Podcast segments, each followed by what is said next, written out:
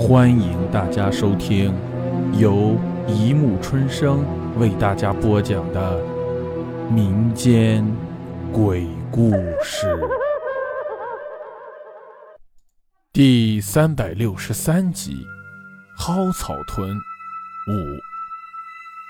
地猴子看见了这辈子最恐怖的画面：一个死了的人蒙着裹尸布坐了起来，他一下子就懵了。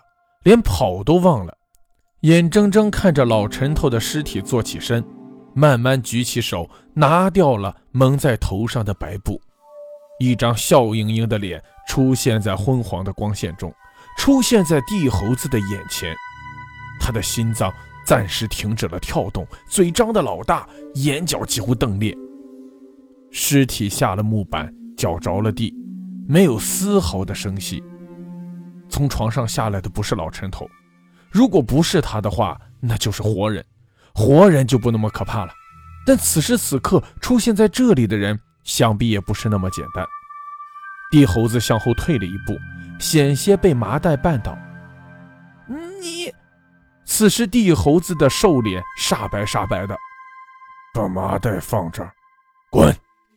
那人收敛了笑容，粗声说：“嗯，好，好。”地猴子盯着那人，绕过麻袋，慢慢向后退着，一直到后背抵住了墙。那人也很戒备，抬眼盯着地猴子，弯下腰，把麻袋拉到了那块铜体的木板旁。见地猴子没退路，又笑了，慢慢的从后腰抽出一把短刀，闪着寒光，直奔他而去。地猴子有点发懵，但他知道对面这个人要灭口。他挺了挺身子，手碰到了一样东西，根本没时间看就操了起来，是一只暖水瓶。地猴子大吼一声，把暖水瓶狠狠地甩了出去。那人抬手一挡，地猴子箭一般射了出去，撞在那人身上，两个人一起倒在地上，把那块木板都撞翻了。老陈头硬邦邦地躺在木板下面，那张白脸对着地猴子。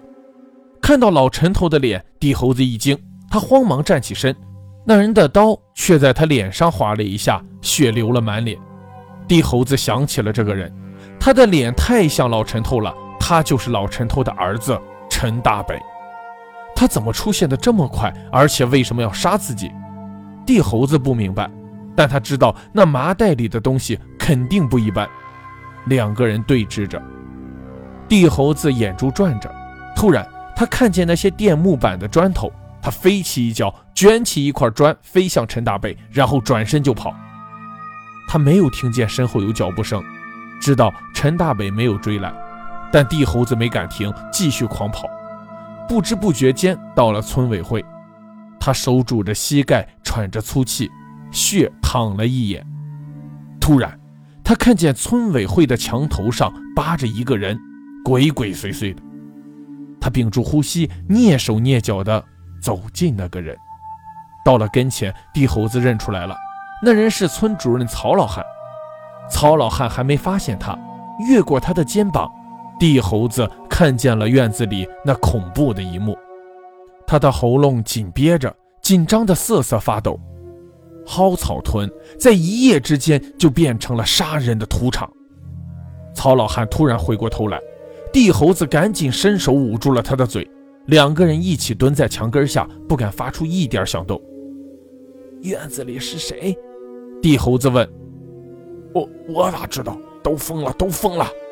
曹老汉带着哭腔说：“主任，屯子里出这事儿，也未必不是好事儿。”地猴子拉着曹老汉说：“出了几条人命，你他妈还说是好事儿？”曹老汉要站起来。听过那句话吗？人无横财不富，马无夜草不肥。啥意思？曹老汉还在哆嗦着。现在咱屯子里出了好东西，只要你听我的，咱俩对半分。东西在哪儿我都知道。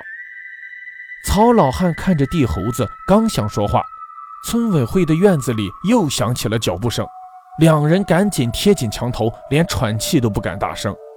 他们看见围子王又回来了。围子王这么多年一直在外飘着，他是江湖人，江湖人的生活基本都很动荡，一夜之间可以穷，可以富，可以生，可以死。但韦子王没想到变故来得那么快，整个县城没几个人敢动他。最要命的就是那份大义。那次事情的引子，恰恰是因为老陈头。那年老陈头进城被一群地痞为难，正是韦子王碰上解的围。这个弱小的同乡老人被欺负，他可不能不管。对面是一群混吃混喝的小痞子，韦子王根本没放在眼里。但他根本不知道事情的内因，他看到的只是表面。